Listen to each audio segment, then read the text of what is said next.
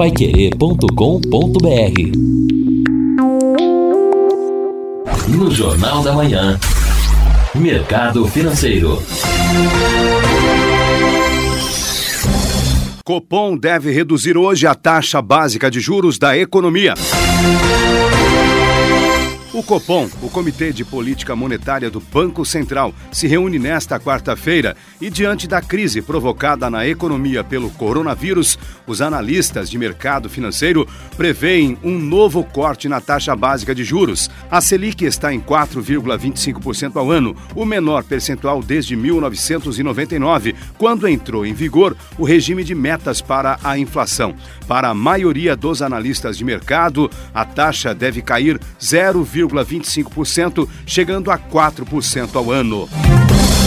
As cotações de petróleo prosseguem em queda. O barril de referência nos Estados Unidos, o WTI, registrou ontem o menor preço em 17 anos, consequência de grande oferta e da demanda muito reduzida devido à pandemia de coronavírus. Ontem, o barril do WTI para entrega em abril era negociado a 25 dólares e 55 centes, queda de 5,19% na comparação com o fechamento de terça-feira.